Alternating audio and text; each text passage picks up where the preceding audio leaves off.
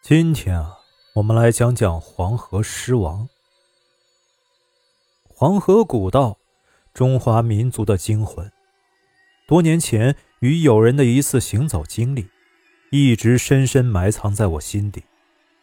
期间的奇特见闻，使这段黄河古道之行成为迄今为止我经历过的最惊心动魄的行程。我们走的那次黄河古道，从郑州出发，沿古黄河到开封兰考，在大坝处改走旱路，至山东一带再次入水，这样一路辗转到安徽砀山。我们第一段水路是从黄河花园口到开封兰考，这段路差不多有二百多公里，呈 S 型向东蜿蜒，一路顺流而下。不过这时是七月，五月到十月是黄河汛期，黄河涨了水，水势浩大。这段黄河古道又有近五十多年没通航过，水下大鱼和鳖怪极多，这样随便走船还不一定走到哪儿就走不动了，弄得谁也不敢载我们过去。我们在码头找了半天。弄得好多船夫一见我们就抱着船桨跑。辗转多次，最后慕名找到了一个在黄河上行了一辈子船的老船夫。这个老船夫的身份比较独特，他不是渔民，也不是渡人，他是水鬼。水鬼是一门古老的职业，和西藏的天葬师、湘西背尸人差不多。都是和死人打交道，只不过天葬师和背尸人是守着死人，水鬼则是和黄河下神秘的死岛打交道。人体密度和水差不多，尸体沉入水底后，随着尸体腐败，体内渐渐胀气，这些湿气将人变成面目狰狞、口唇外翻的大头鬼。这时候啊，随着湿气越来越多，尸体就会渐渐浮上水面。先是上肢浮上来，然后才是下肢。因为女性和男性的盆骨不同，所以浮尸还有个特点，叫做男俯女仰。说的就是这些漂在水上的死岛，俯身的是男人，仰身的就是女人。所以，根据这个原理，死在黄河中的人过不了三五日就会自己飘上来了。这时候，死者家属只要央求船夫将尸体打捞上来就可以。打捞死者尸体，船夫是绝不肯收钱的，收这种晦气钱也会倒霉三年。但是死者家必须要请船夫在家中吃顿素饭。临走前，还要在船夫中指处绑上一根三寸宽、一尺长的红布条。这些都是为了辟邪，也是黄河上约定俗成的古老规矩。捞尸人也有捞尸人的规矩，他们只捞尸体，用一根长长的竹竿挑起飘在黄河上的杂草树枝，发现尸体后，用白布蒙在尸体上。然后取一根掺了黑狗毛的麻绳绑在尸体腰上，将尸体吊在背阴的悬崖上，等家属来辨认，认清楚了才将尸体背上岸去。当然了，捞尸人也不是什么都捞，要是遇到尸体直立在水中，水上只飘了一抹头发，他们会掉头就走，绝不去试图打捞。对此。他们的解释是，他们只是带人捞尸，不带鬼伸冤。这种直立于水中的死岛，并不是尸体，这是一种煞。说来也怪，好多人死在水中后，尸体并不会浮上来，待尸体捞出后，竟还像刚死一样，尸体还是原来的样子。不仅如此。这些水下的尸体竟会一直在水中直立着，保持着行走的姿势。尸体随着水浪缓缓向前，就像是在缓缓漫步。好多时候，在干涸的河床中，你能看到水下清晰的脚印，一步步走向最深处，走到头后会转一个方向继续走，就像是在水下散步一般。据说啊，这些黄河上的横死人怨气太深了，迟迟不肯离去。非要等害死其他人才肯倒下。这个传说很可怕。你想想，要是你乘船过黄河，船行至河心，你往下一看，结果看到一个人在水下行走，行走中还会冲你阴森一笑。带着这种感觉，你的黄河之旅绝对不会舒服。要是遇到这样的死岛，这时候，死者家属就要去找水鬼了。水鬼是黄河边上对捞尸人的称呼。这种水鬼并不是简单的捞尸人，他们都是世袭，都有独特的本事。他们独特的本事就是请煞。据说，水鬼请煞是一种祖传的秘法，行为古怪诡异，外人无从得知。有人说，水鬼从小就有一种隐秘的药水洗眼，又经过数十年在黄河边上的观水练习，眼光能穿透浑浊的河水，一眼就能看到水下的行尸。这种水鬼一般一个人独居在黄河边上，无儿无女，家中从小养着一条黑狗，庭院中立着一根大竹篙。竹篙上绑着一块八角形镜子，这些都是辟邪的物件。水鬼回家后，第一件事就是先换来那只黑狗，然后照一下镜子。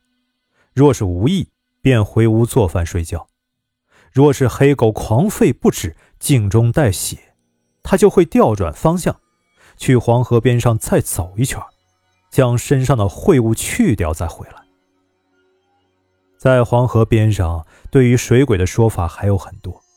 也有人说他养的那只黑狗是黄河中的龙犬，也有人说水鬼从小以水尸为食，遍体湿气，方能接近水中的行尸。不过这些说法更接近于传说，不足为信。我们托人带了几样点心拜访了水鬼。解放后，全国都在破除迷信。他院子里的竹篙也被折断了，镜子被砸碎后扔在了黄河中，小院子里就剩下了一个黑瘦的老人，守着一只瘦的皮包骨头的黑狗。好在政府见他无儿无女，将他定成五保户，逢年过节救济他一些粮食，不然他早就给饿死了。说明来意后，水鬼沉吟了半天，后来告诉我们。黄河是可以渡的，但是黄河行船的掌故不能变。我们虽然是衙门里的人，但是从前乾隆爷过黄河也要按照规矩烧纸跪拜。人在黄河漂，命就全交给黄河爷了。要不按古训来，我们都得为了黄河鲤鱼。所谓入乡随俗，我们又是经年跟黄河打交道的，知道黄河的邪门处。自然是满口答应。我们按照老水鬼的要求置办好装备，跟着水鬼来到黄河岸边。一艘船孤零零地停靠在河边，老水鬼告诉我们，那就是他的船。这只木船已经传了几代人，还是当年老人的祖辈从黄河中请出了黄河煞王，清政府命山东船王特制的一条杉木船。专门去为了捉煞起尸，所以命为鬼船。老人也惜之如命，时不时给船上些桐油，所以这只船现在仍然结结实实、合缝严实，坚强的像一截杉木。黑狗一跃上了船头，老水鬼站着没动，却给我们讲起了解放前黄河下游闹得沸沸扬扬的黄河尸王事件。当年蒋介石为了阻挡日本人侵犯郑州，于是，在花园口炸开大坝，一时间黄河倒流，淹死了几十万老百姓。事后，黄河中浮尸数万，尸体顺着水流往下漂，一落落都堵在河湾处。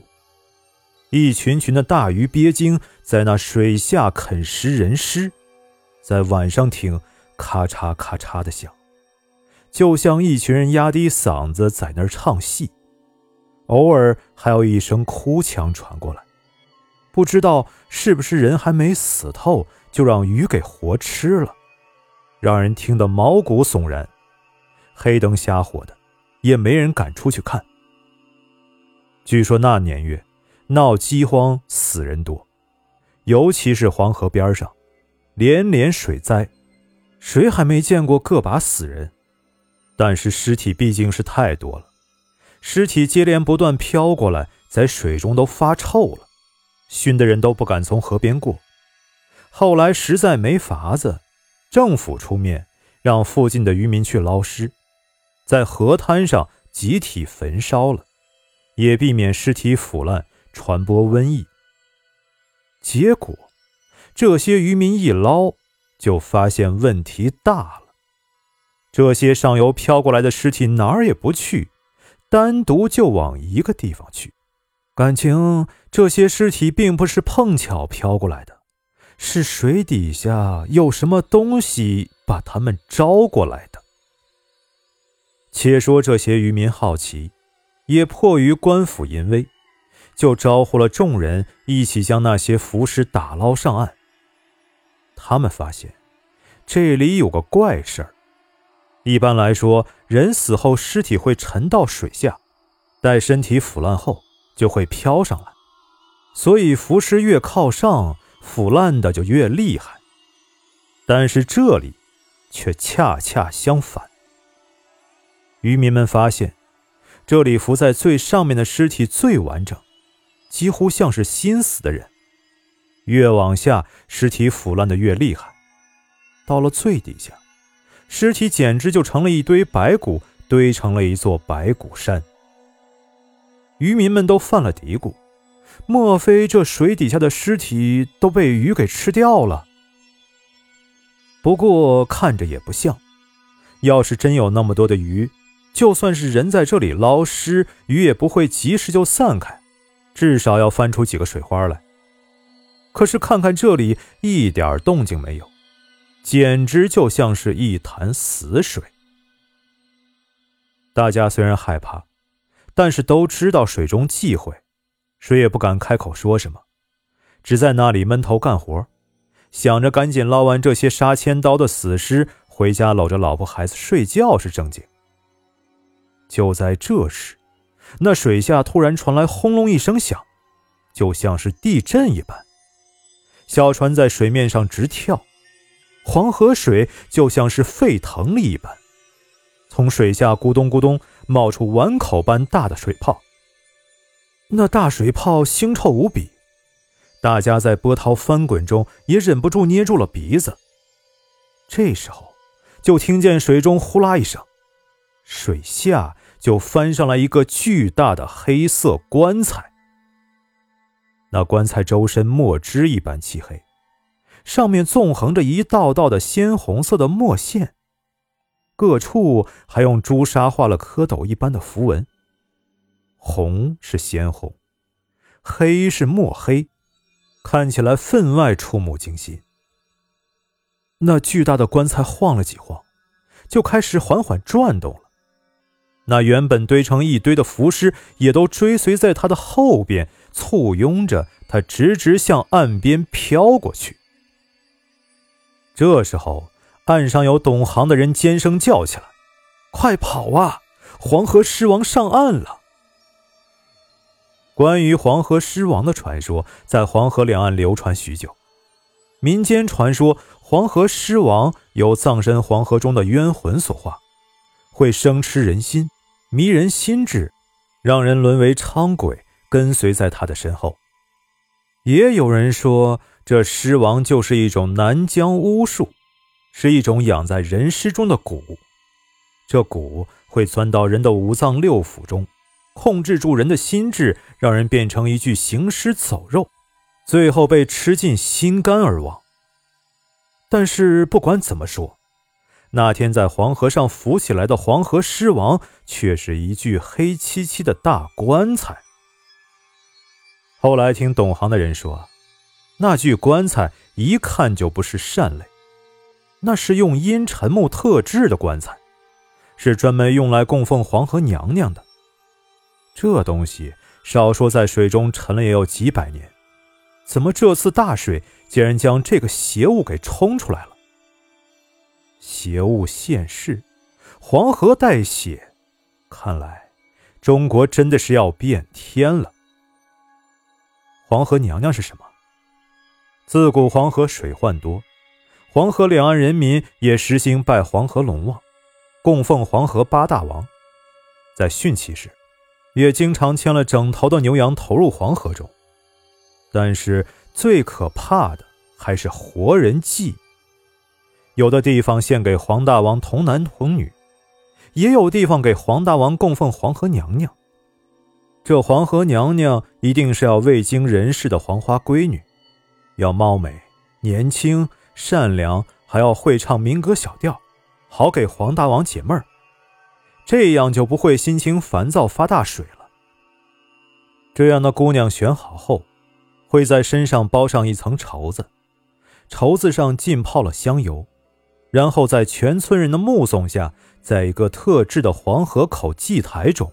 被投入到滔滔的黄河水中，以完成给黄大王的祭礼。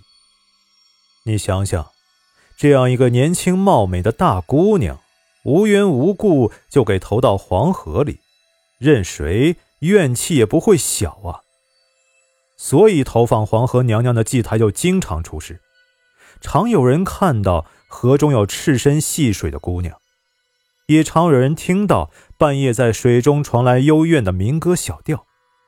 各家都闭紧了门窗，晚上更是有天大的事情也不敢从那里路过。但是不管怎么防范，还是不断有人淹死在那里。死者面目狰狞，腹大如鼓，手指甲中全是河泥。再说那大棺材，一路飘至近岸处搁浅才停下来，好半天才有胆大的渔民凑过去近看。这棺木一看就邪。要说这黄河古道中挖出来什么邪门东西都正常，但是这棺木通体漆黑，又大的离谱，不像是后来被黄河水冲过来的，更像是一直以来他就这么静静躺在这里，躺了不知多少年了。大家愣住了，再掰着指头算算，这个黑棺从水中冒出来的所在地。不就正对着人祭的石台吗？难道说这些年投入水中的人祭都被扔到了这个黑棺之上？还有一种可能，难道是黑棺感受到这里的人祭，才从黄河中一路飘过来，最后端端正正放置在这里了？这样说，这个巨大的棺材中又放了什么呢？大家再想想。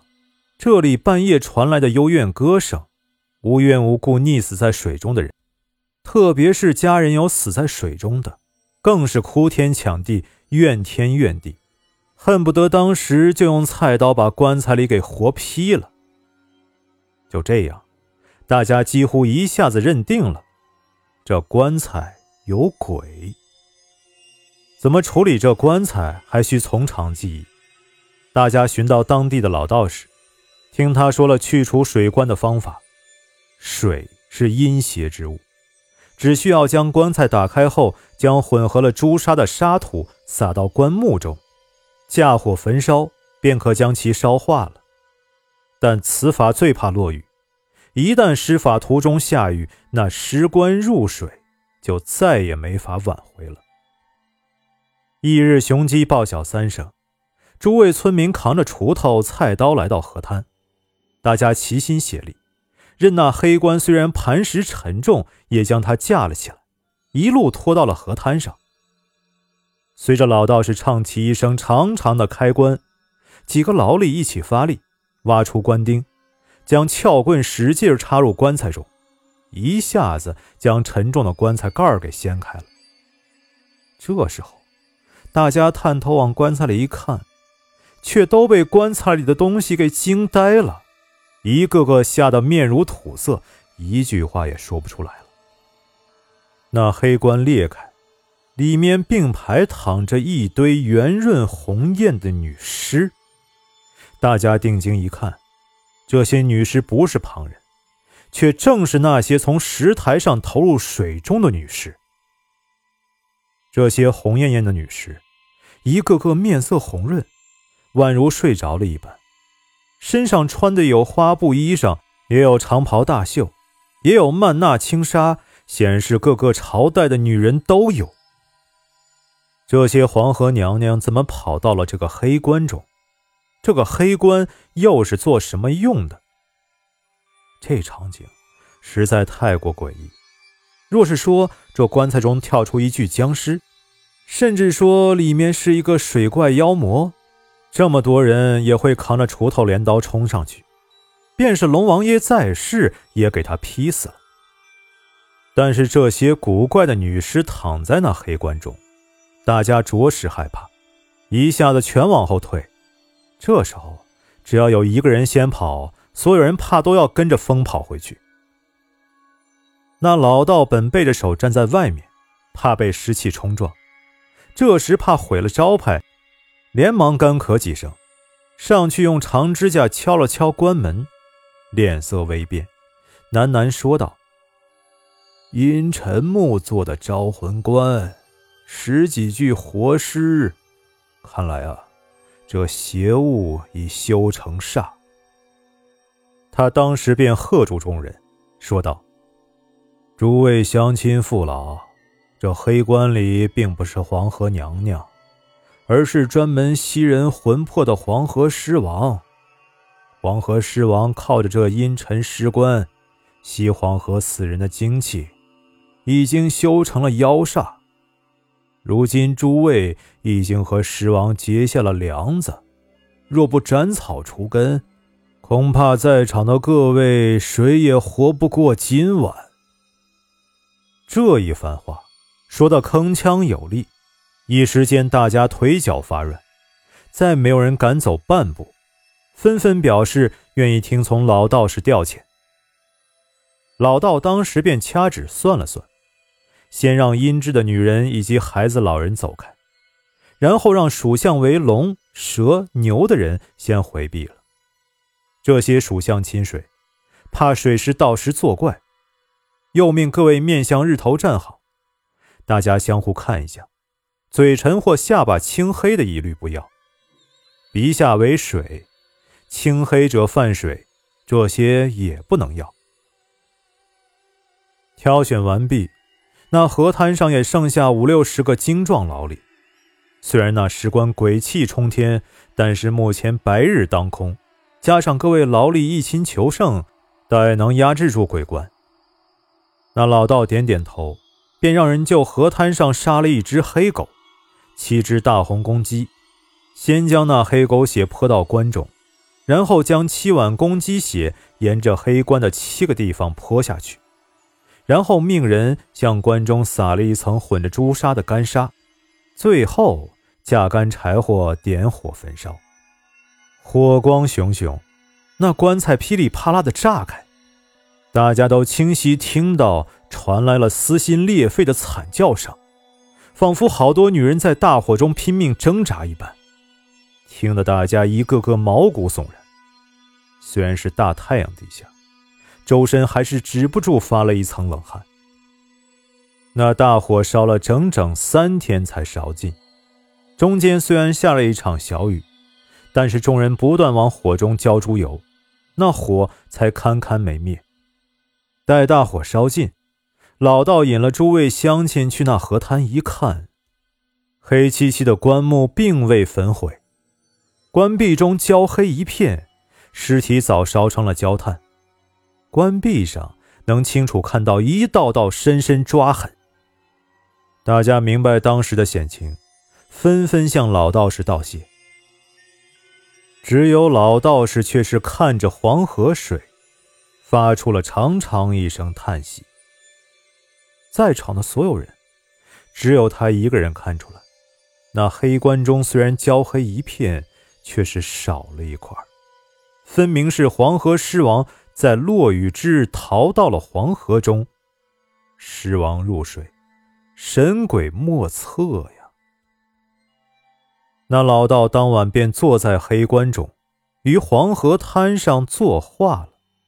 死时全身枯朽，仿佛一夜之间被人抽干了全身鲜血。他在黑棺上留下了遗言，说自己死后让人将他赤身裸体从祭台中抛到水中。人祭之事，从此废除。另外，要村民将这黑棺劈开，将他在黑棺中画出的一个八卦锯下来，送给黄河中捞尸的老水鬼，封在木船之上，以避水湿。黑棺上有巴掌大小的一块红色，是老道士以指力画的一个八卦图，道士指力非凡。里头黑棺三寸，八卦呈朱红色，永不褪色，是用老道士新迈出的最后一口热血涂上去的。据最后给老道士送葬的人说，他们抬起老道士时，他浑身轻飘飘的，只剩下了一副骷髅架子，上面蒙了一层人皮，简直分辨不出他到底是一具枯死许久的骷髅。还是前两天一个鲜活的人。有人传言，老道士当晚和狮王达成了秘密协议，以自己的精血化解了狮王的孽缘。只要老道士和陈阴官一天还漂在黄河上，黄河狮王就永远不能上岸祸害百姓。可是黄河狮王没料到，老道士竟肯将最后一口心头血涂在陈银棺上。并封在了鬼船上，鬼船永不会离开黄河，所以黄河狮王也就永远不能上岸了。许多年来，我听说过无数版本的黄河狮王故事，一直也就当成民间传说。但是在这一天，我确实看到了那块老道士用血涂抹过的沉阴棺木，因为我们这次要坐的船。就是那个被封了沉阴棺木的鬼船。看到那块虽然历经了数十载，但是依旧泛着朱红色的黑幕时，我不由浑身打颤。难道说黄河中真的飘着一个黄河狮王？老人久久站在黄河边上，看着奔腾的河水，他的眼睛仿佛黄河一般浑浊。头发也是锈色，仿佛堆满了泥沙。皮肤是古铜色，人仿佛是直接从土里生长出来的一样。那只黑狗也仿佛铁柱一般，蹲坐在船头，一动不动地注视着河水。黄河水一泻千里，奔腾而去。在以后无数的黄昏里，我都会想起这样一幅画面。那个历尽沧桑的老人，一条瘦到极点的黑狗，一条奔腾了数千年的黄河。这是我记忆中一幅永不磨灭的油画。